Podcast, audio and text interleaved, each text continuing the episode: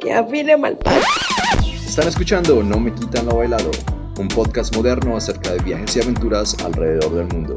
Y ahora con ustedes sus anfitriones Viviana Vargas y Andrés García. Al parido, yo no me quitan lo ya preparándome para cantar. Hola gente, ¿cómo están? ¿Cómo van todos? Hola, bienvenidos. Segunda parte de Japón a esta segunda parte de Japón. Como se podrán acordar, me tocó contárselos porque Viviana quedó ahí con la jeta abierta como... Quedaste en una de esas posiciones cuando la gente se frisea en el computador, que quedaron como... Entonces, así quedaste, me tocó contar a la gente que bueno, que les adelantábamos porque les íbamos a hablar de sumo y de otras experiencias más en Japón. Y es que de Japón hay mucho que contar. Pero antes de empezar el programa, quería decirle a Viviana que que ella me hace reír mucho y cuando me cuenta chistes inclusive en español ah, no me lo sé y me río de chistes de todavía que me cuenta. Yo como, wow, le dije, Viviana, usted debería ser comediante, la gente pagaría por ir a verla. Únase a, a, mi, a mi nuevo hobby, que es ser comediante. Comediante, toca que lo miren. Yo, yo soy muy criticona de la comedia de mi, de mi, de mi, como, ¿cómo se dice en español? Co-host, como de mi copresentador. De mi Sí. Algo así. Em, porque es que yo, ojo con los chistes racistas, ojo. Entonces estaba hablando, porque obviamente yo creo que se van a dar cuenta por el video que lo que hacemos nosotros es contar historias de nuestro viaje de seguido y ya luego ya sabemos si nos toca dividirlo, digamos, en dos. Este es el caso para, para Japón. Entonces, eh, hicimos un break para hacer chichirete y, para comer algo y entonces eh, regresé al, al, al estudio y veo, y la sala de la casa, güey. Total. El estudio de ISIS, porque estás en Arabia Saudita. Live desde ISIS Studios en Al Jazeera es Viviana Vargas. No me metas en problemas, marica.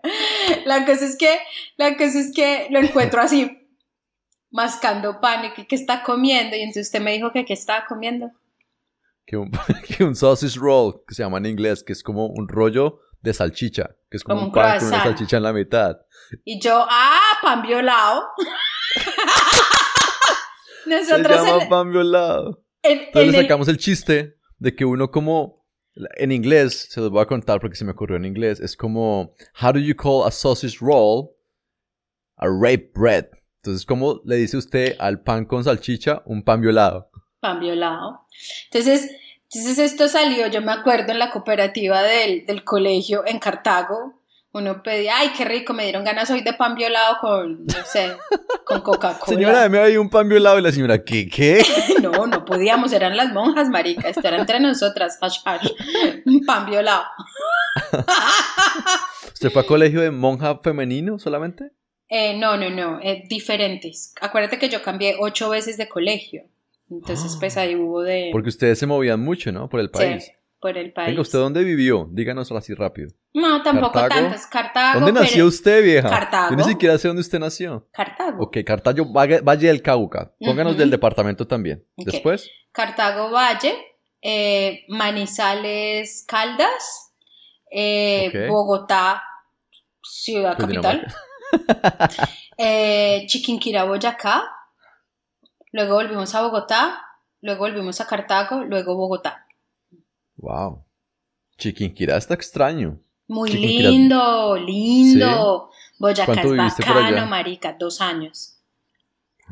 Viviana, mm. qué chévere. Con razón es que usted no le ha dado nunca muy duro mudarse de país a país o cambiar, porque es que tú estás acostumbrada desde pequeña y eso es como un perrito, cuando uno, el perrito aprende las cosas de pequeño, uno lo lleva al supermercado, entonces él se acostumbra a estar alrededor de gente, uno al perro lo tiene que acostumbrar así.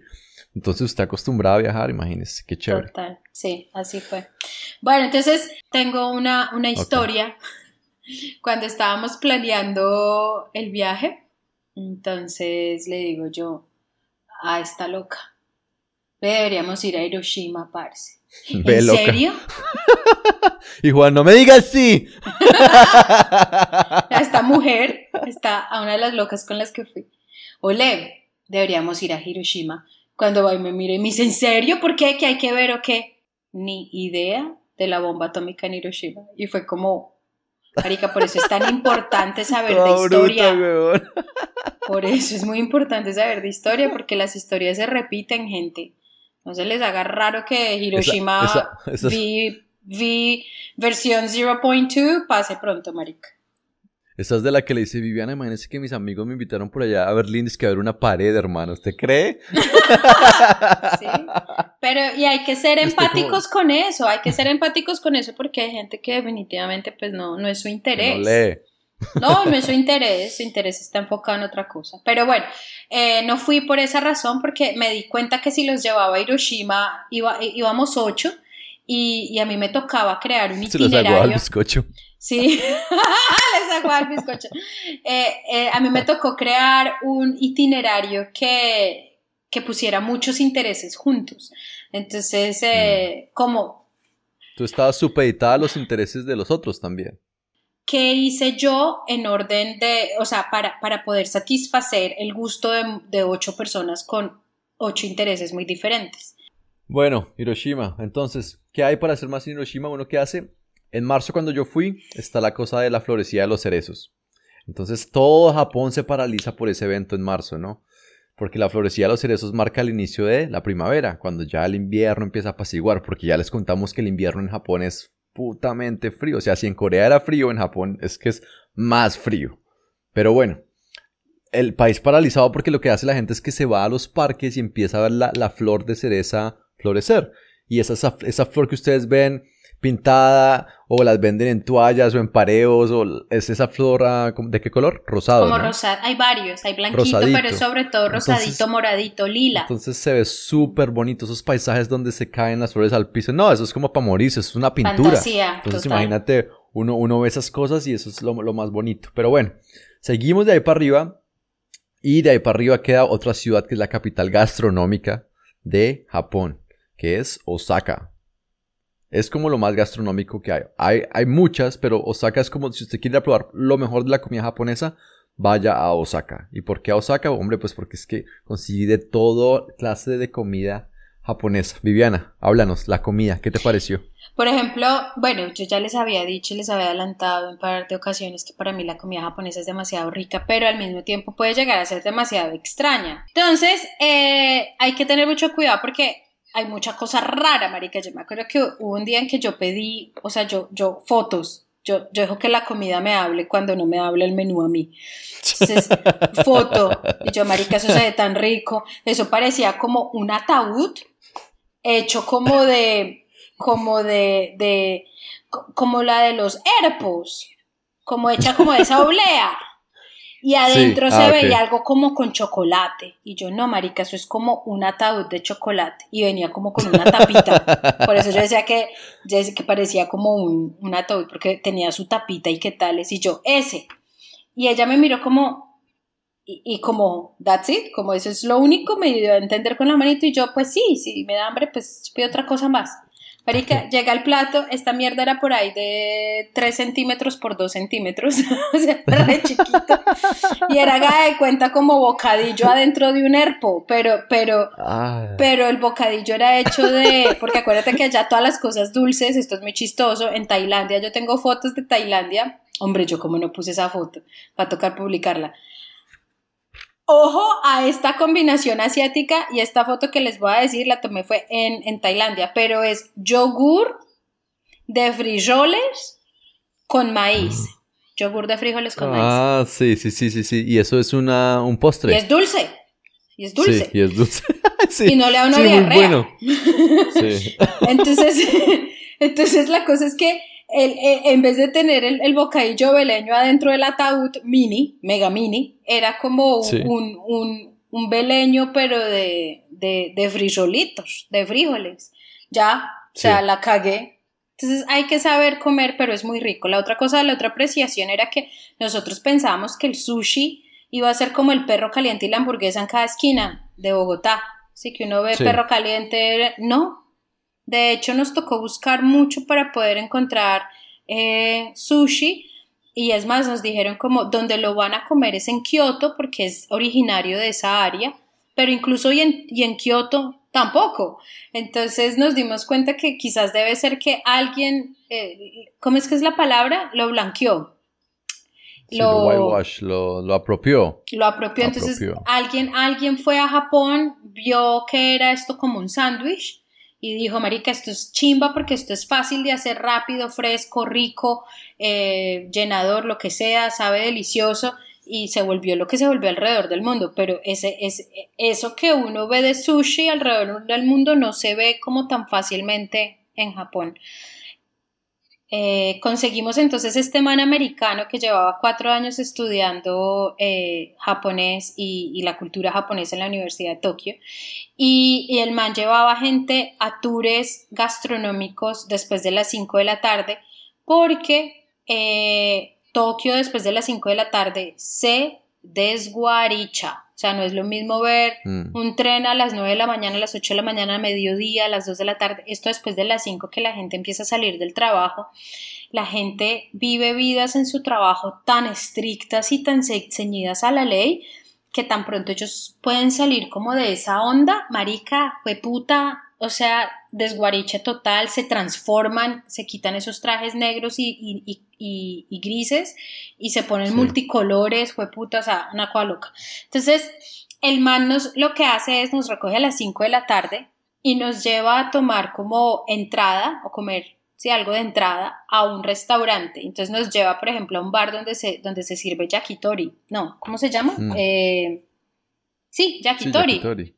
Entonces, eh, es ahí donde la gente después de salir del trabajo va a tomarse como las chelas con los amigos del trabajo, pues obviamente las chelas de ellos, las chelas de ellos son el saque con pinchitos, pero los pinchitos son súper chiquitos, tori quiere decir mm. pollo, y, saben deliciosísimo. Y, esto es como un, un, asadorcito súper, yo creo que tendrá por ahí 40 centímetros como por 15 centímetros, o, sí, una cosa así.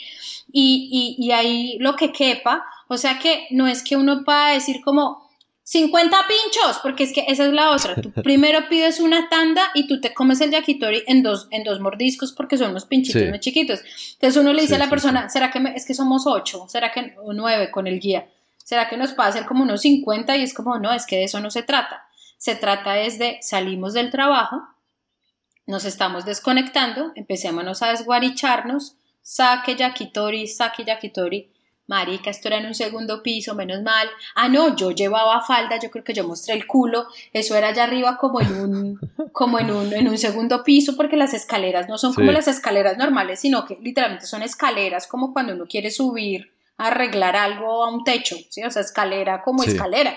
Entonces, uno sube allá y estaba toda la gente, marica, ya las corbatas así, ¡ah! Y la gente, ellos dicen, en vez de salud o cheers, ¡Campai! Entonces ya estaban haciendo campai, ah. había un man igualito a Jackie Chan era el Jackie Chan japonés. Marica, la foto te la mandé, pero no la publicaste, esa la pondremos. Marica, si ustedes le hacen suma a esa foto, Marica, e, era como si estuviéramos con Jackie Chan. Y nos amaron y los amamos, no hablaban inglés, no hablábamos japonés, fue puta, pero tuvimos conversaciones largas, maravillosas, interesantes, todo alrededor del saque. Entonces, incluso creo que te mandé una foto donde estamos afuera con el man abrazados, o sea, nos volvimos besties. Pasa esto, no sé cuánto nos demoramos, esto solo fue la entrada, y nos vamos a otra entrada, a otro lugar, caminando. Tin, tin, tin, tin, tin, y comimos otra cosa. Luego nos llevó a comer plato fuerte a otro lugar. A veces era caminando, a veces nos tocaba tomar tren, a veces un bus. Entonces, digamos que el man de las 5 a las 12 de la noche te lleva a comer pero por, como por estaciones, como por stages, y en diferentes restaurantes con diferentes eh, atmósferas, y, y, la verdad es que es muy interesante porque donde comimos el plato fuerte era un, era un edificio como de unos 40 pisos, calculo yo, y cada piso era un restaurante diferente. Entonces, eh, cuando uno va a entrar hay como un menú, pero un menú de los restaurantes, con eso tú sabes qué piso irte. Obviamente el man sabía qué piso irnos.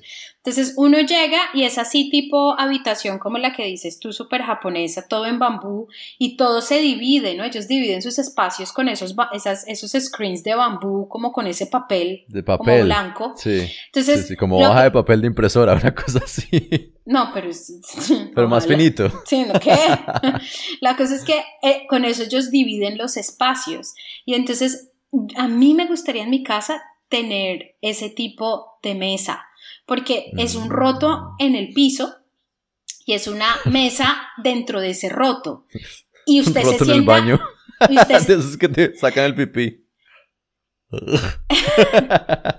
Ustedes entendieron ese chiste, ¿no? ¿Tú no lo sabes? ¿Tú no sabes qué es un, un, glory hole? Ah, un glory hole, sí. El hoyo de la gloria. No sé la gente si lo sepa, pero yo les explico, en Estados Unidos y en otros países un poco más avanzados y ordinarios, hay baños donde uno va y hay hoyos que permiten que solamente el pene erecto Son huecos en la pared. Son huecos en la pared. Y la otra persona tiene que tiene que chupárselo, tiene que mamárselo. Suena, uh, suena de otro mundo que me lo estoy inventando, tengo ocho años, pero eso no es cierto, bien. Pero eso pasa en Colombia. Eso es muy común en Colombia, claro, en los videos gays. Lo que pasa es que le llaman videos. Entonces son los ah, no, yo hablo de cosas públicas. Hay bares, hay bares que lo tienen, hay bares sí, que tienen. por eso. Por eso. Solo que son los gays, porque es que el resto de la sociedad colombiana es muy, muy derechista, muy ortodoxa, muy, you know. Pero bueno. O sea, te hago una pregunta. ¿Tú crees que la gente gay es la gente más progresista de Colombia? Claro. Claro. ¿Por qué? Porque precisamente ellos son los mismos atrapados en ese, en ese no progresismo de una sociedad como Colombia. Ellos son muy diferentes y ellos son rechazados desde el principio del principio en una sociedad muy goda. Entonces ellos se buscan entre ellos y cuando ellos se encuentran entre ellos son ellos pueden ser libres. Por eso ellos son tan auténticos, por eso ellos usualmente tienen un corazón muy lindo y ellos son personas chéveres, chistosas, entretenidas, porque es que por fin pueden ser ellos. Es como atrapar, es como, es como ese, ese payaso que viene metido dentro de una caja y que para que el payaso salga y salte hay que abrirle la tapita y o hay que echarle como cuerdita. Echarle manivela, sí. Eso, entonces es como viven en esa cajita y generalmente yo creo que, bueno, ahora debe ser diferente, pero en nuestra época, basados en, la historia de mi hermano y en la experiencia de mi hermano, e, e, esa cajita se abrió en la universidad, porque él se da cuenta que hay muchísimo más homosexualismo y bisexualismo. Yo digo que la gran mayoría de los humanos Incluso una persona, se los digo yo, que yo siento que yo soy muy heterosexual, pero yo creo que si uno acallara sus pensamientos en lo más profundo y de verdad se cuestionara, se cuestionara muy sincera, honestamente, sin juzgarse, sin, sin, sin nada pues como maluco, yo creo que uno diría, ve, yo creo que yo soy bisexual, porque es que si, si uno se enamora o se atrae de los cerebros como lo hago yo, pues de, mm. no importaría de dónde viene el cerebro, si con cuca o con pipí. ¿sí? Entonces, bueno, ahí está. Hablemos de eso, que sea tema fuerte en nuestro próximo episodio, que sea acerca de la sexualidad humana, de todo esto que es bisexualidad, homosexualidad, y hablamos un poco de Tailandia y un poco de Colombia. Bueno, espere, lo anoto para que no se nos olvide, perris. Anótelo pues, mi amor, porque es interesante el tema. Pero bueno. Ya. ya, bueno, ahí nos acordamos. La cosa es que llegamos a este lugar y, y, la cosa es que esos biombos de, de, de, de, bambú que dividen las cosas con ese papelito, nos, nos están dividiendo, estamos, este lugar está lleno de gente, de oficinas, ¿sí? Entonces la cosa es que los oímos reírse y gritar y emocionarse y uno es como, estos son los mismos japoneses de la mañana, marica, ¿qué onda? Entonces la cosa es que llega un punto donde una de nosotras, una de las muchachas de, con las que íbamos, que es muy loca, se llama Lulu, abre... Las sardinas. No, marica, es que esta loca es loca. O sea, nosotros llegamos al aeropuerto. ¿Sardina? Mi papá dice eso, marica. Si usted decía sardinos, qué cucho. La cosa... Yo no. La cosa es que Miren, Lulu es tan loca que a Lulu nos tocó decirle, Lulu, necesitamos que no seas como eres tú, perdónanos porque no queremos terminar en la cárcel, no queremos terminar echados de algún lugar. Ellos son muy Pero loca cómo? Lulu. Pues espérate, o sea, Lulu es loca, marica. Cuando llegamos, marica, al aeropuerto, Llegamos al aeropuerto, estamos reclamando las maletas y va y dice Lulu, haciéndose así, en, entre la cuca, o sea, así, ta, ta. ¡Konnichiwa, motherfuckers! A toda mierda, marica. O sea, que yo me acuerdo Marica, que todos... es como una Southern, como una Southern de los Estados Unidos, Ella como una es una de redneck. Alabama. Sí, ella es una redneck. Y todos la miran. todos la miran. Sí, yo, que yo soy la más ordinaria de las ordinarias y boquisucia entre boquisucias. No, marica, o sea, eso no se hace, perro, o sea, no. Entonces, Lulu, está loca de locas, llegó y dijo, ay, no, eso suena como que están pasando más chimba que nosotros. Abramos los, los screens. Pues claro, Sí. ya estaban borrachos, el man deja, el, el americano deja porque él se da cuenta que si lo hacemos donde está más temprano la noche, ellos todavía no están borrachos, entonces como un momento, respete, nosotros estamos comiendo y en nuestra atmósfera usted quédese allá. No, marica, los Sí. de acá para allá y los de allá para acá, y ¡wow! una chimba y empezó a llegar comida, marica, y cuando, ¿qué es esto? Caballo crudo. ¿Qué? Eso es del mismo, de los mismos Ah, creadores de la rellena llama- humana. Sí, ¿Cómo se llama esto? ¿Estás de Tartar. acuerdo? Esto se llama tartar. Tartar. Es un tartar. Es un tartar. Entonces, ¿Sabes que la historia, ¿sabes cuál es la historia del tartar así rápido? mongol. Era que los mongoles se la Ujú. llevaban debajo de la silla de cabalgar, ¿no? Y esa Ujú. carne iba ahí magullada, brum, brum, brum, brum, y ya cuando llegaban allá se la comían así. Blanditica. Y la cosa es que son marica, esa gente muy láminas, cerda, weón. son laminitas así delgaditicas de carne. Y, y lo que le da el sabor a, la- a ese, a ese corte y a la carne del caballo es la salsa. Entonces toca hundirla en esa salsa y pa' adentro, papi. Entonces, bueno, Pero, pero hay que decirle a la gente que tiene que tener cuidado porque no se permite la doble hundida, ¿no? Usted lo hunde una no, vez. Doble, Porque usted doble lo vaya a hundir otra vez. A usted sí le Se permite caga- la doble Se hundida. caga el dip. A mí sí, me lo permiten. Ah, Por sí. ambas salsas. Pero les Por la de cuento atrás y por la de adelante. por Detroit y por Miami.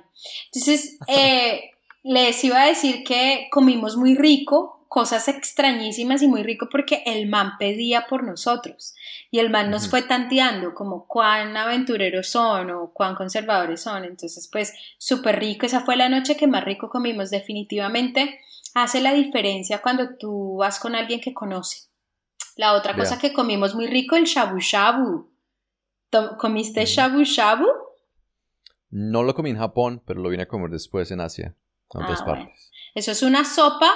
Eh, A, a ti te traen, es muy parecido como el concepto del barbecue coreano que les decíamos. Entonces Mm. traen como un. Es una un- sopa comunal. Es como el paseo de olla, pero en su mesa. En su mesa, pero le traen a uno la, la estufa. Entonces Ah. eh, le traen a uno el caldo, que es un caldo que dura horas en Especial, hacerse, o sea, es un caldo delicioso.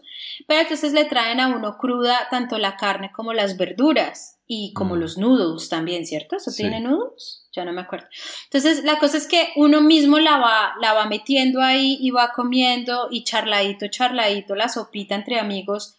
Una delicia, marica. Delicioso el shabu shabu. Y otra cosa está. que me sorprendió fue puta, en un desayuno, hagan de cuenta, ustedes están en un hotel y es la hora del desayuno y uno va y es el tipo buffet, no sé qué, chi, no, eso no existe en Japón, o de pronto existe, pero en hoteles como muy grandes, como muy de cadena, en estos hoteles así chiquitos, porque esa es la otra. A mí no me gusta como pipi, o sea, que pipi siempre se va a los hostales, no, yo prefiero irme como, como a, a- a casas de locales, como eso en inglés se llama bed and breakfast, como hoteles boutique, pero pero que los que lo atienden en forma sencilla, es que ese, ese concepto en Colombia se vuelve como... Haga de "Esto no- cuenta, un no Airbnb, boutique". pero que lo atiende alguien. Y ya. Sí, pero es súper bonito porque es su dueño, entonces las cosas son bonitas. En el Airbnb lo dejan a uno ser, pero en un bed and breakfast a uno lo atienden. Entonces, entonces la cosa es que eh, eh, cuando van y nos dan una sopa, que era como un miso, una sopa de miso, que eso es más japonés que el collar de arepas de un paisa, y un hijo de puta pescado Sí. entero, con, con la escama y todo, la, la galla y el ojo, así, ta, nadando en el miso ahí. Marica, ¿quién desayuna eso, marica? Yo era como, no, a mí dame un huevito, hombre. Sopa de cabeza de pescado. No, ni siquiera todo el cuerpo, era, era toda la Mamá, aleta. ¿qué hay para desayunar? Sopa de cabeza de pescado y se me la acaban. Total. A las 5 uno para el colegio uno fue puta. No se comió el ojo. Porque es que además las mamás sirven eso como si se fuera a acabar el mundo. Y uno, uno soplando y, la ruta ya fuera pipi. Ole, hablando de cosas locas, yo tengo una amiga que vivió muchos años en Corea y la loca me dice, Vivi, la cosa más extraña que yo haya comido es nos vamos a una isla súper, como por el fin de semana, una isla donde no va nadie, o sea, nunca, nunca nadie va a esa isla. Fuimos porque era en un ferry y, y, el, y nos dejaron, no había donde acampar, no había hoteles, no había nada, entonces como que nos vieron perdidas deambulando por la noche y nos dejaron dormir en una casa y al otro día nos fueron a dar el desayuno y el desayuno era pulpo bebé, bebé, o sea, chiquitito, vivo y le echaban soya encima y se lo comían. Me dijo, es lo único que yo no me he podido comer. El resto a mí me dan caldo de ojo, de, de, raíz, caldo de changua, lo que sea, la loca se lo empaca. Pero me dijo, Vivi, yo no podía porque yo me lo alcancé a meter en la boca, pero como él está vivo y pues se siente atacado, se le pega, se le pegan los tentículos, tentáculos, tentículos, los testículos. los testículos son los que se le quedan los de atragantados. de Juan, ¿no? Más rico. pues sí, es, es que bueno, ¿Acabaste con lo de tu comida? Pues sí. Bueno, comida. ¿Usted le gusta la carne? Sí. En Japón me comí la mejor carne de mi vida, que es la carne Kobe. Ah, sí. Eso es lo que les quería contar. Yo viajo, llego a Osaka, me quedo todos esos días en Osaka y vamos a ver fotos de Osaka aquí rápido. Esto es Osaka, gente. Es gente con la, esa, la típica escena con los billboards, con todos estos avisos luminosos que hacen que sea Japón sea Japón. Estos avisos tienen metros 10, 15, 20 metros. O sea, es una ciudad de luz. Esa gente ya la produce, que se pueden dar estos lujos de, hacer todas estas cosas, mejor dicho, emocionantes en Osaka. En Osaka me, me impactó mucho la cultura karaoke. O sea, la gente en Japón, como decía Viviana, no se demora, no para de vivir. La gente sale y sigue hasta las 5 de la mañana en karaoke, en bares. Hay saunas que están abiertas las 24 horas. Hay salas de videojuego. ¿Fuiste a salas de videojuego en, en Japón? Gracias, iba a decir eso y dije lo único negativo y me acordaste de lo único negativo que yo le vi al país. Y es bien negativo ¿Las salas para de mí. Juego? Para mí. De videojuegos, ¿no? De jueguitos, no de, de juego a la Escúchame, escúchame. Que fuman como putas presas en todo lado, incluso en los restaurantes. Y la cosa es que en los restaurantes le dicen a ah, uno, eh, ¿smoking o no smoking? Y uno como, non-smoking. y, y, les ponen como, marica, una división recula, o sea, hasta la mitad del cuerpo, ni siquiera es que haya pared y esté verdaderamente dividido, no, o sea, hay como un biombo culo que le llega a uno como acá y la gente fumando al otro lado y a mí eso me voltea el estómago, gente, o sea, yo no sé ustedes, pero a mí oler eh, eh, diésel o gasolina o cigarrillo, yo no puedo comer. A mí me da vómito, a mí me da rebote. Rebota, mm. rebota. Mueve la No, y que, es, una vaina mortal. O sea, imagínate, tú no tienes por qué matarte por otros, ¿no? Entonces, lo bueno es que hay smoking y no smoking. Sí, tienes razón, los japoneses fuman mucho mm. y por eso es que tienen los dientes horribles. Yo, eso hay que, hay, que aclararlo. Sí, son dientes En Japón yo no sé qué pasó con la, con la ortodoncia, no pegó. O sea, en Japón no pegó la ortodoncia. La gente, tampoco. Sí, no, la gente anda con los dientes cochinos y, es lo único cochino que tienen. Pero la que tú dices, se cuidan la piel y todo esto y la vaina, pero... No es que sean cochinos. Yo, yo hablé con una amiga mía que vivió mucho tiempo allá y me decía que eh, la calidad, hay algo en el componente del agua que les, como que les pone grises los dientes, como es algo con el agua. Entonces, eh, eso por un lado. Y dos, ellos tienden a ser dientitorcidos. Lo que pasa es que yo creo que los, los dientitorcidos son la norma. Oigan, by the way, me va a vender cómo se vende este hijo de puta. Ustedes pueden creer que mi hermano y yo nunca hemos tenido brackets y la sonrisa de mi hermano y yo es como close up. Entonces, la norma es tener brackets en, Colombia. ¿sí? Pero, pero allá no, lo, lo que dice Pipi, marica, allá no pego esa mondada, porque son dientitorcidos y, y son como grises, como, parecen como si se estuvieran como muertos por dentro, es raro. Pero no les huele mal la boca, solo a tabaco. You, ya Bueno, a tabaco y ron. Tabaco, tabaco. Tabaco, tabaco. tabaco y ron. Bueno, ¿Ese véame es este pedazo de carne. Lo- lo- Mm. no, estoy mostrando una foto de un pedazo de carne guay, ah, guayu, ah, Kobe, Ujú. ah, beef. Entonces resulta que Kobe es un pueblo. Entonces haga de cuenta que uno va a Champán, en México. no, mentiras. Uno, va, que uno va a un pueblo que se llama Kobe donde venden la carne Kobe, la mejor carne del mundo o de las mejores. Y usted vaya y es la experiencia de ir a que un maestro Kobe le haga a usted la comida con una de las mejores carnes del mundo. O sea, usted no solamente compra carne y se la lleva para la casa y la frita, no. Usted paga para que un maestro carnicero se la cocine de frente, en frente suyo en un tepanyaki Ujú. y es ese pedacito de carne, creo que son como 100 gramos, o sea, nada. Y ¿y te sabes costó cuánto me costó 200 eso? dólares. Exactamente, 200 dólares. O sea, yo me fui de mochilero, pero en ese momento yo dije, no, esto lo tengo que hacer y 200 Duermo como un culo, pero me meto 100 gramos de comida Sí. que valga la pena. No, pues si llegué a dormir hasta en uno de esos hoteles cápsula que hay. Sí, sí, Después sí. te cuento ahorita la historia cuando llegué a, a Kioto. Pero bueno, este pedazo de carne 200 man, el man lo corta, lo prepara, lo sella, le pone el ajito picadito, delicado en cada bocado y el man se lo entrega a uno, es como todo orgulloso, como... Y te "Pruébelo". miran comer. Y uno es como... Y te y lo mira uno comer, de comer, sí. reojo. Y Para uno, ver si uno uno obviamente como- una bestia. No, y uno una bestia porque hay cosas, entonces a ellos, ellos lo sirven con salsa soya y con mostaza. Y entonces tú esa combinación, oh, es deliciosa, es tan simple, Mm. pero tan deliciosa, pruébenlo. Con mostaza, pero tiene que ser una mostaza especial y una salsa soya. Entonces esta, esta combinación, pero yo iba a hacer eso, yo iba a mojarlo en la salsa, el mamá me dijo, no, no, no, no, el primer pedazo es siempre sin sal y sin ningún condimento. Y yo como, wow. Y me meto el pedazo a la boca, güey. No, esto fue como... Es que como meter necesita la ni lengüita, yo creo que cuchillo. en un anal, sí, en un algodón, o sea, eso fue como...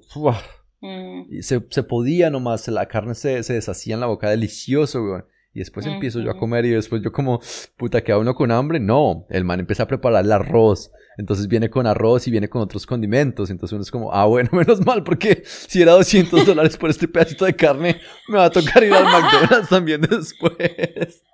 A llenarme con carne más barata. Eso es como cuando uno agua, agua al guaro. O no sé, como que le pone agua para rendirlo. Pero sí, qué experiencia la de la de, la de ah, Kobe. Yo, discúlpame que te interrumpa. eh, nosotros en Tokio tuvimos una experiencia que parece que ya no se puede hacer y hay gente perezosa como Pipi que no la hace por perezoso. Entonces, el puerto de, Tokio antes de que estuviera en el lugar donde está ahora estuvo ahí por milenias y milenias de milenias. Y resulta que si uno se iba antes de las 4 de la mañana, había un tour gratis. Y ese tour es llevarlo a uno por el mercado del, de pescado, como el mercado de, de mar, ¿sí? las cosas Mm. que salen pues del mar. Y pues el que sepa sabe que una de esas cosas horribles de, que tiene Japón, aparte de que fuman mucho, es que comen ballena, por ejemplo, y matan a las ballenas y la cosa. Entonces es bien complicado porque las cosas que uno ve en el, en el En mercado... cambio, uno que come solo vagina. Va- Sí. entonces, entonces diga. entonces ir a ese mercado, esto es como ir a un lugar donde venden las cosas más locas del mundo en términos pues de comida de mar. Entonces, la razón principal, o sea, uno va por el recorrido, pero uno también va, o principalmente va, es a ver la, ¿cómo se dice? Auction, la mm, subasta La subasta. de, del atún. Entonces, esta historia va de la mano de la con lo que tum, les tum. estaba diciendo a ustedes de que una persona puede ser un principiante por 30 y 40 años y solo después de, no sé, 31 años o 41 años ya se le considera un experto en hacer solo arroz. Entonces véanse ese, ese documental que les dije de los sueños de Hiro, porque resulta que este señor a sus 80 y piola de años va todos los días, bueno, cuando hicieron este coso, este señor ahora de tener 100 años y yo creo que el man sigue yendo y no se ha muerto, porque otro, otro, otra historia ahí a pie de página, una de las eh, sociedades con personas más viejitas en el mundo es Longevas. longevas es, es Japón. Entonces, eh, el man se iba como a sus 80 y piola de años en su bicicleta a comprar el mejor atún que hubiera en el, en el mercado de Tokio. Y si no compraba y no ganaba la subasta del mejor atún del día, ese día no habría su restaurante y no había sushi. Entonces, uno va allá o sea, ese, ese, ese, documental de verdad que es muy lindo porque es una abrebocas muy especial a entender muchas cosas de, de cómo funciona Japón. Entonces, cuando uno va allá, entonces está el, el, la, subasta y uno piensa que una subasta es este hijo de puta griterío al que uno está acostumbrado, que esto es como... No, o sea, esto no es griterío, esto no es... No, Marica, es un señor con una campanita, o sea, véanlo, pónganlo en Google. Y la cosa es que el señor va diciendo cosas, pero él es muy calmado y la gente que está subastando, toca que me mires, pipi. Miremonos, mira, mira los ojos. Tú y yo estamos, digamos, subastando y la gente está haciendo esto. Señas. El man, el man sabe que, que Andrés tiene esta seña para decir le doy el triple pero solo Andrés García sabe con el man subastador que meterse el dedo en la nariz es que el man paga el triple, porque la idea es que ningún otro sepa, por honestidad, que, se está transando. ¿Sí? Entonces ya cuando el man empieza a cantar con su, con su, es una campanita, entonces el man ya les dice quién fue el que ganó, pero ninguno sabe qué seña significa la del vecino o la del otro, no sé qué, usted solo se da cuenta si lo ganó o no. ¿Ya? Entonces, em, se ven ahí las fotos, pero en una de estas fotos van a ver a los, a los atunes, porque el atún es muy grande, y ellos antes de, antes de que comience la... Ah, mira, ese es el Tokio antes de las 5, después de las 5, en la foto anterior.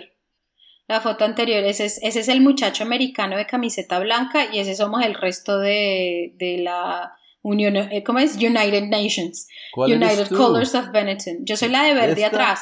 La de no, esa es ah, Sandy. Por eso parecemos hermanas. Por eso parecemos hermanas. No, yo soy la de verde atrás. Entonces, esta foto, ese es el atún. Entonces ahí se ve chiquito, pero marica, eso es gigante. Eso, tiene por ahí un metro y piola, metro y veinte por ahí. Entonces, la cosa es que ellos lo, lo abren de la cola y, sacan pedacitos chiquitos, finitos de la carne y, lo, y, como son las 4 de la mañana está oscuro, entonces ellos tienen linternas y ellos miran la carne a través de la linterna, la huelen, lo prueban. Y ahí es que le van dando eso que tú ves ahí escrito, es como las cualidades de ese atún como tal. Y mira que cada uno tiene un color diferente, eso significa otra cosa. O sea, es un... Y no huele a pescado, marica. O sea, yo dije, no, marica, yo voy a llegar allá. Y a mí luego me da la diarrea. O sea, Juan llegó con diarrea y luego a los dos días me da a mí. Yo, no, marica, o sea, yo me quiero vomitar con ese olor a culo más bien a, chocha sin bañarse de 100 años. No, marica, no huele, a, no huele a chocha sin bañarse de 100 años. O sea, el olor a pescado nunca nos llegó. Y luego la razón por la cual quería empatar esta historia con la que voy a contar es porque imagínense que dentro del tour eh, está incluido que tú vas como a, como cuando uno va a una plaza de mercado, pues que se vende todas las, las, cosas de una plaza de mercado, pero también hay restaurantes dentro de la plaza de mercado. Entonces, como esto es un mercado solo para comida de mar, entonces pues lo que te dan es comida de mar. Pero estas son las putas cinco y media de la mañana, marica. Entonces, ¿qué le van a dar a uno? pescado de desayuno, que eso es de las cosas más raras del mundo para un colombiano, o yo no sé si a ti te parezca eso normal. La cosa es que te dan sushi pero te dan, no te dan sushi, sino, ¿cómo es que se llama el que es que es crudo? Sashimi. Bueno, el sushi también es crudo, pero no, no, no, el, es el que, va no, enrollado. No, yo sé, yo sé, yo sé, pero ¿cómo es ese sashimi? Esa mondad. O sea, es puro sashimi, una cosa, marica, mi esposo ama el pescado y ama comer crudo. De todos nosotros fue el que amó, por ejemplo, el, el caballo crudo. O sea, Juan come unas cosas ridículas. Hombre, y Juan no pudo. Me dijo, yo no sé si es que era muy temprano y muy crudo y sabía muy fishy, sabía muy pescadoso, o sea, como con mm. esa intención de que el sabor sea como, como fuertón, como de, como ese pan seco, como ese pescado seco de, de, cuaresma por allá de Semana Santa, yo no sé.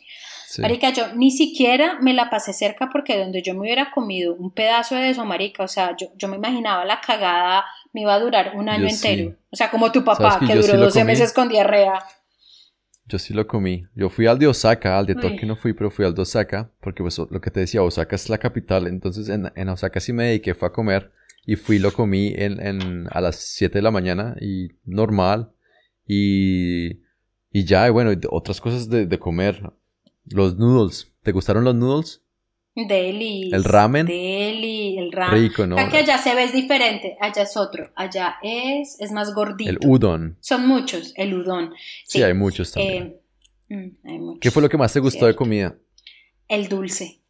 Hueputa, las cosas de panadería. ¡Uh! Ah, sí, hueputas, las cosas de panadería son buenas. Allá nada que brazo de reina.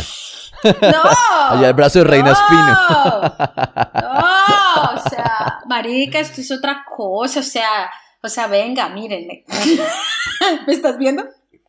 Me estoy echando dedo. Sí, ¿qué es eso? ¿Qué? Ah, ah, ok. Me estoy echando dedo. Es que míreme, me estoy echando dedo. Le- Pero, no pues, se está echando dedo, me lo está haciendo con las manos. Hay que aclararle a la gente. güey. La gente durmiendo y... ¿Esto qué fue? ¿Esto no me quitan lo helado versión 12 de la noche o qué? Doble explícito. La cosa es que, miren, gente, no solo es, por ejemplo, tienen como es- esta, esta cosa que es como un esponjoso, que es como entre un cheesecake, pero no es cheesecake, y esa mierda es así bubbly, como... Marica, pero es, todos son iguales en el mismo color, o sea, nunca se les quema más uno que el otro, todos. Tienen estampas porque para ellos es prestigio saber que esto es- viene de la panadería de la esquina de Doña María, allá de la menorcita, allá, allá por la 12, entre la, entre la octava y la séptima, allá. O sea, para Sí. ellos eso es muy importante saber de dónde viene el puto pan. Lo empacan y esto es como un pan de 100. O sea, esto es como decirle a la señora Gloria, la de la esquina, venga, vecina, me hace un favor, me da dos mil de pan rollito. Entonces, De el pan man violado. de, de pan violado, van y, lo ganosa.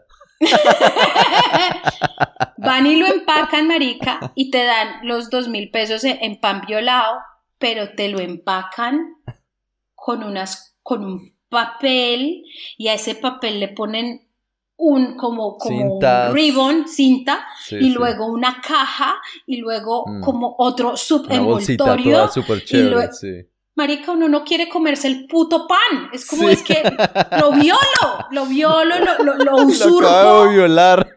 Sí, o sea, Ya lo lo usurpo, una lo, vez. lo maldigo, lo, yo no soy, yo, yo no soy digna de comerme este pan rollito de Doña Gloria entre la séptima y la sexta. O sea, A mí no. a veces eso me pasa, pero cuando me estoy comiendo otra clase de pan, digo como, Dios mío, yo no soy digno de comerme esta clase de pan. Y aún así le hago. Dele, dele, dele, Dele papi, dele, dele. Exacto. Aprovechar. Pues que no me quitan lo helado, ahí está. No me quitan la vela. Entonces, El pan que yo me he comido. el que se ha comido Viviana. Yo No sí me he comido pan, yo sí me he comido pan, pero el del pan pan. Entonces, al pan pan vino vino. Entonces, gente, todo lo que tenga que ver como con, con no sé, como dicen en España, la bollería, como lo que Sí. es como, como de, de panadería. Bollería, Uy. bollería. Uy, marica, o sea, va- o sea, yo hubiera comido, si a mí me dicen, usted tiene que ir a Japón por un mes y lo único que puede vivir es de las panaderías. No, parce, ya, ya la gordita ya rodando, marica, de lo gorda, yo feliz, diabética, lo que sea, me da lechocho, qué delicia. Bueno, hablemos de Nara, del venadito. El venado, el venado.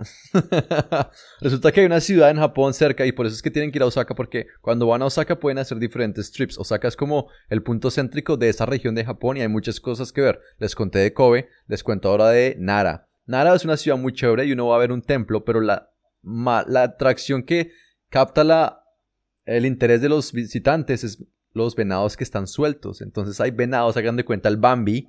El Bambi anda suelto y es una manada y están por toda la ciudad. Entonces uno ve aquí, como vemos en la foto, al Bambi cruzando la avenida, al Bambi en el parque, se meten al templo. Eso es como la ciudad de las ratas en la India. Búsquenla porque existe, pero con Bambis. El templo de las ratas, sí. Exacto. Muy chévere. Muy ¿Fuiste? bonito. No, entonces en este momento les digo el por qué. Entonces, si yo voy sola a un viaje, yo soy una persona que para yo dedicármele a, un- a, a salir de vacaciones, a mí me dicen tiene cinco días, una semana o diez días, digo, no, pues yo prefiero no ir y hago una vaina como más local, pero yo no voy, hago un dos, tres por mí y me devuelvo. Pero como en este caso nos juntamos tantos, pues tampoco me les iba a cagar en la cara. Nos quedamos dos semanas o como trece, trece días creo. Digamos que dos semanas. Que uno sabe que dos semanas para un, un destino como Japón, eso es nada, o sea, eso, es... nada, hay mucho que ver. Entonces, eh, es más, esta semana estábamos hablando con Juan que, que nosotros, yo quiero vivir seis meses en Islandia, o sea, yo quiero vivir entre marzo y octubre. No, mentiras, yo quiero vivir un año en Islandia, yo quiero vivir todo y los menos 50 grados centígrados. Y quiero al menos seis meses en Japón, recorriéndomelo, pero lentito, porque es que vale la, a mí, Viviana Vargas, personalmente me parece el super lugar. Entonces, ¿qué pasó? nosotros dijimos, si nos empezamos a ir para todos lados, porque aquí va una de esas cosas que estábamos hablando con, con Pipi, y era que la tecnología en términos de transporte, lo que decía Pipi, no es solo la más eficiente, sino además la más cómoda, la más limpia, la más la verga. Entonces allá tienen el tren bala, y fueron los primeros que tuvieron el tren bala que yo sepa. Y hay una foto, no la logré encontrar, perdóname que no te la mandé, pero en, la foto sale como nosotros estamos más o menos a unos 293 kilómetros por hora, una cosa así, y nosotros íbamos a lugares que quedaban a 300 y 400 kilómetros de distancia, o sea, eso es más o menos como entre Bogotá y Medellín, calculo yo, y uno entre Bogotá y Medellín se demora un jurgonal de tiempo, estamos hablando que esa distancia se puede hacer entre una hora y dos horas. Una hora, sí. Mm, entonces, entonces digamos que eh, lo que lo que se les además que uno como turista todo lo piensan para el otro, son demasiado bonitos. Allá hay una cosa que se llama el Japan Rail o el Japan Rail Pass y es que tú por una semana o las dos semanas que estés, tú pagas, digamos, eh, la gente piensa que es costoso, pero no es costoso, pero digamos que cada semana te salga por 200 dólares, estoy diciendo un, digamos. Entonces, ¿qué pasa? Usted ese Rail Pass, usted puede montar tren, triciclo, tram, eh, tren bala, eh, bucecito grande, bucecito chiquito, cebollero, lo que sea. O sea, usted se puede montar en cualquier modo de transporte por esos 200 dólares. Es como una tarjeta del zip. Es la tarjeta del zip, hagan de cuenta. Ah, igualitico, pero igualitico. La cosa es que, la cosa es que, entonces, eh, nosotros lo que hicimos fue quedarnos como cinco noches en Tokio pero entonces conocimos Tokio, digamos, en los eh, dos primeros días o tres primeros días y luego los otros dos o tres días lo que hicimos fue empezar a coger el, tren bala lejos. Fuimos a Nikko. ¿Por qué elegimos Nikko? Porque hay un, hay un proverbio japonés que dice que aquel que ya fue a Nikko ya puede morir. Ya lo ha visto todo. Es para cagarse, marica, es hermoso. Y en una de esas fotos que tú no tienes ahí, pero que yo te las mandé dentro, yo se las pondré en, el Instagram, eh, es muy budista. Entonces estamos así tomando cerveza, marica y Lulu, que es toda la ordinaria que eso de puta toma como si fuera una camionera. Esto tomaba cerveza y tomaba cerveza, y, pero no me pasa nada. Pues marica, sabía cerveza, pero es sin alcohol. Hacen la cerveza igualitica, cero alcohol. Y, fuimos a otro lugar como Kamakura, que Kamakura queda al sur de Tokio, muy lejos, y hay un Buda enorme, y uno camina, esto es, esto es mágico, maricas, esto es meterse en estudio Ghibli, huevón, y, y uno iba y se devolvía, o sea, uno se iba temprano de tu 8 de la mañana y se volvía a 10 de la noche, y, y, resulta que estuvo a 400 kilómetros de distancia, 300 kilómetros de distancia, entonces pues muy bacano, muy bacano. Eso es lo chévere, y bueno, Ahí si están en Osaka, pueden hacer eh, también el viaje a, Kioto. Y entonces vamos a hablar un poquito de Kioto porque a Kioto sí me ah. imagino que fuiste. Claro, entonces nosotros escogimos, perdóname, escogimos eso. Entonces Tokio por esos primeros cinco días, digamos. Luego nos fuimos a una ciudad intermedia que es Hakone, donde estuvimos en el onsen. Y, y luego nos fuimos a Kioto para quedarnos otras cinco noches en Kioto. ¿sí? Entonces digamos que ahí se nos fueron los 13 días. Pero hago un asterisco, miren lo importante que es pensar en todos los que íbamos ahí. Kioto, para una persona como yo que le gusta la, historia y la arquitectura mm. y toda esa cosa, yo, yo me echaba dedo en cada esquina donde miraba, yo, o sea, me decían otro templo y yo, sí, por favor, dame más. En cambio, el resto era como, ¡oh! Otro templo.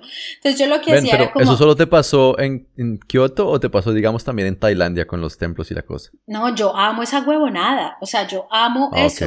Yo amo eso yo, yo, yo me echaba dedo y los que les daba mamera era a los otros. Entonces yo me acuerdo que como a la mitad del viaje en, en Kioto, eh, mi socia dice como, y ella es de ese tipo de persona que no le gusta tanto la historia y esas cosas, entonces ella dice, ay, nosotros hemos elegido que nos vamos a cortar un día y nos devolvemos a Tokio para irnos a Disneylandia.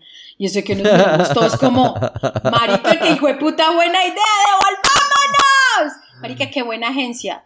Nos hicieron eh, eh, entre los dos hoteles, entre el de Kioto y el de Tokio, se hablaron y se dieron la platica y nos aceptaron esa última noche y ni siquiera eran la misma cadena. O sea, son súper lindos. Y, y, se dieron la plata y nos fuimos y pasamos la noche allá y el último día nos la pasamos en Disneylandia. Y cáguense el hijo de puta día tan la verga, porque el australiano y el canadiense para nosotros como colombianos ir a Disneyland es, es el sueño wannabe de casi todos nosotros, sobre todo la gente de clase media, ¿sí o qué? Entonces, nosotros todos ya habíamos ido a, a, Disneyland, ah, bueno, Juanito no había ido, y, y ninguno de los otros, al canadiense le valía verga, a los australianos le parece la cosa más naca del mundo, pero ojo gente, la gordita ha estado en Disney World, en Disneyland en, en California, en Francia, y en el de Tokio, pero ninguno es como el de Tokio. Ninguno. ¿En serio? Pasado, Pipi. ¿Sí? Pipi, mire, usted sabe que uno va a Disneyland o a Disney y uno dice, no, hay que comer, lo primero que uno llega a hacer es a comer waffles y tienen la forma de la cabeza de Mickey Mouse.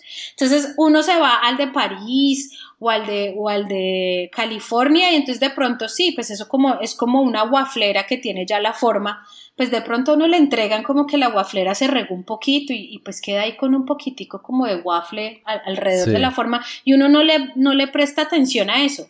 Ah, no señor.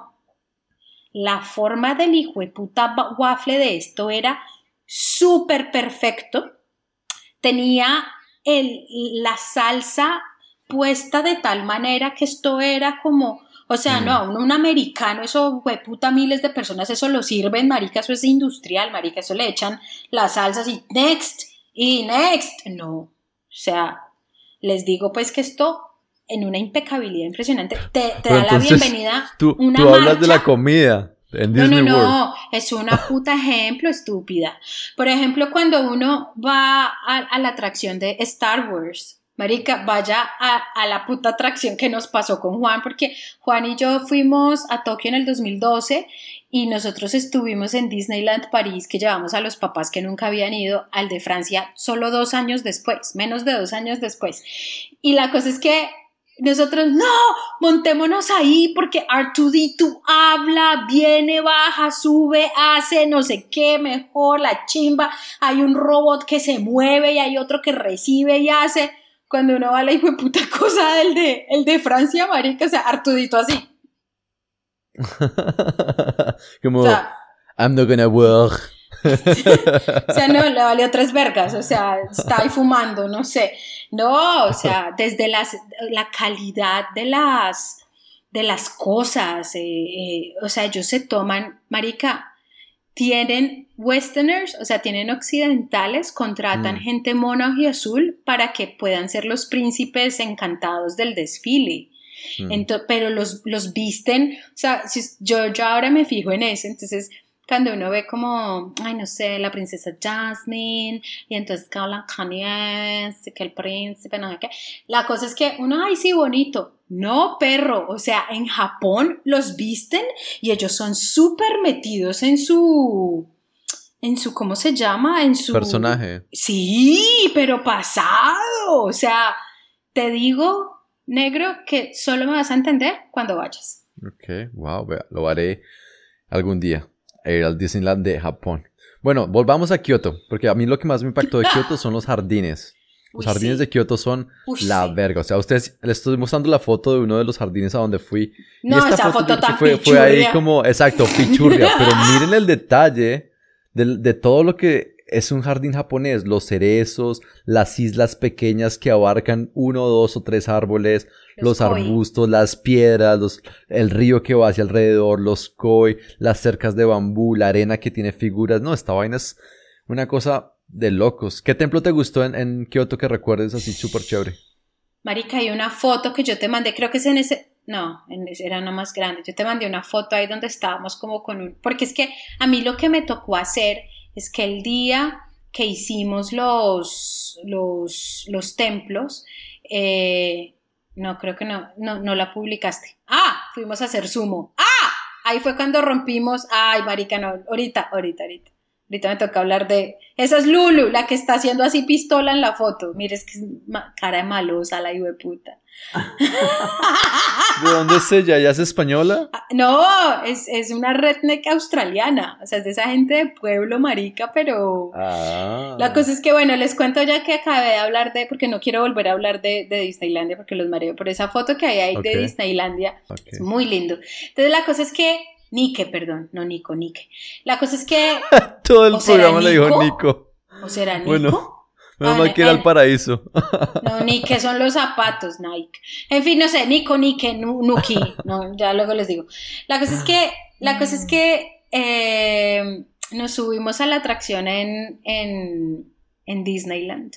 Y la cosa es que, bueno, nos subimos todos nosotros y los, los asiáticos son súper flaquitos, son súper menuditos, ellos pues no pesan, yo creo que el hombre más pesado normal eh, pesará 70 kilos y eso es una puta exageración. Como yo. Sí, o sea, usted será el más pesado, vamos, usted será el más pesado. el gordo de, de Asia. Eh, marica, se sube la gordita y se sube todos los colombianos con todos los que estábamos ahí y, solo en nuestro carruaje, digamos que iban como tres o cuatro japoneses más, no cabían más personas. Marica, dañamos la hijueputa atracción. O sea, miren la foto donde está. Incluso se ve como, como cuando llevan a arreglar las cosas tipo Monsters Inc. O sea, literalmente así con, con, con, con esa cinta que es negra con amarillo, negra con amarillo, como de police. No pase. Entonces, la cosa es que nosotros no entendíamos y nosotros ahí todos sentados cuando, miren, si ven que no es mierda, te pasaste.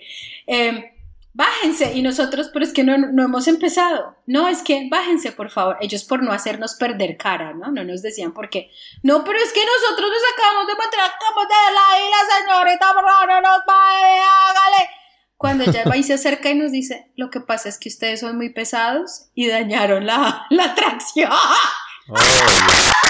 Entonces lo que les tocó hacer fue coger los cuatro asiáticos que estaban ahí y los metieron en otro carruaje y solo nos dejaron uno para nosotros, nosotros solos, porque con el peso de nosotros hacía, completábamos el total máximo de la atracción. Les rompimos el puto carrito en Disney. ustedes pa' gordos, weón.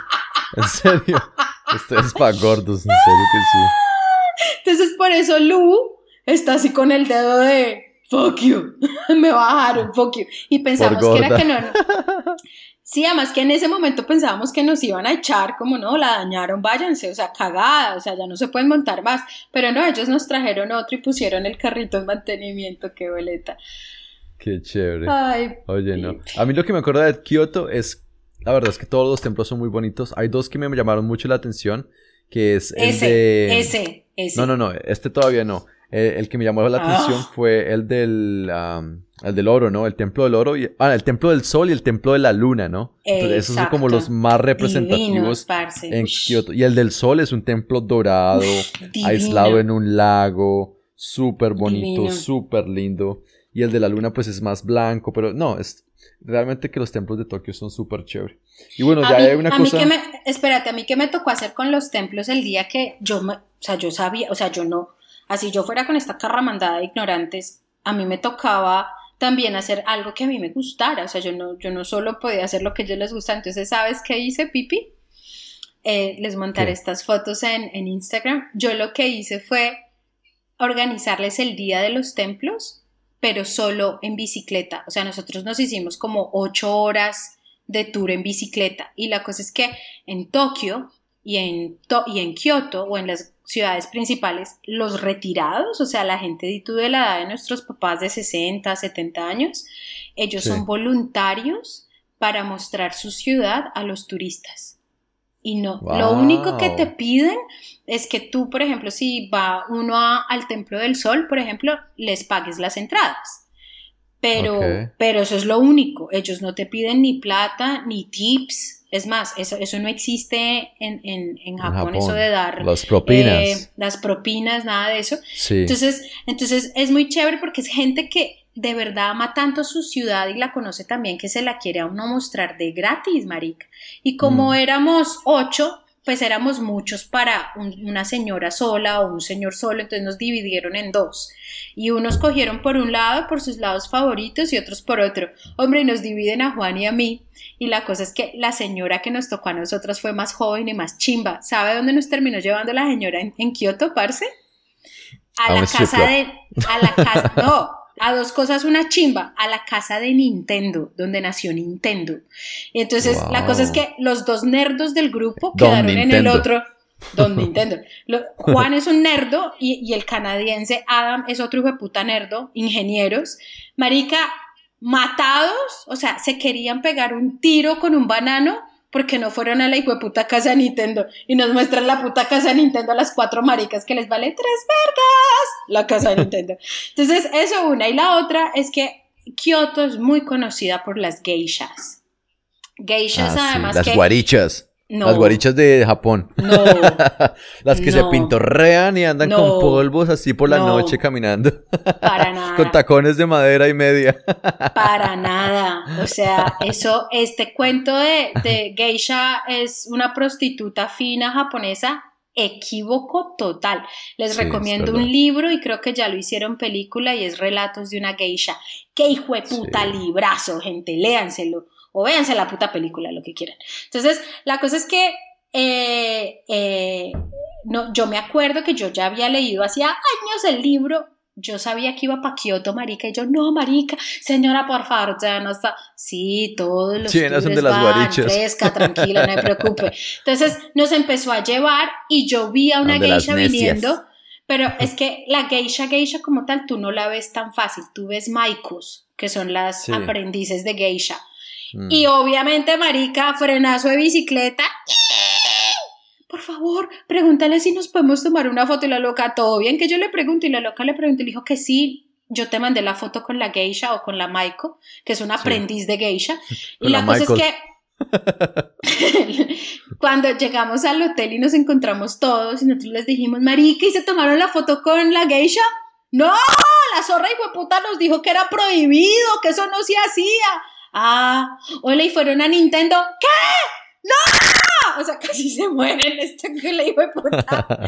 La cuchita más, más aburridora de todos. Entonces, pero ese día fue muy chimba porque obviamente al meterle bicicleta al asunto, entonces ellos como que se iban olvidando mucho como del templo y la cosa. Entonces yo tuve tiempo de gozarme los jardines, los templos, la, por ejemplo, te mandé una foto que no está ahí, se las pongo, y es, ¿tú tuviste la oportunidad de ir a un cementerio en Kioto? Sí, sí. Impresionante, impresionante, impresionante. Súper arreglado, ordenado. No, y súper, o sea, millones de personas en una hectárea, marica, o sea. Sí. Este episodio tendrá su tercera y última entrega la próxima semana. No se la pierdan.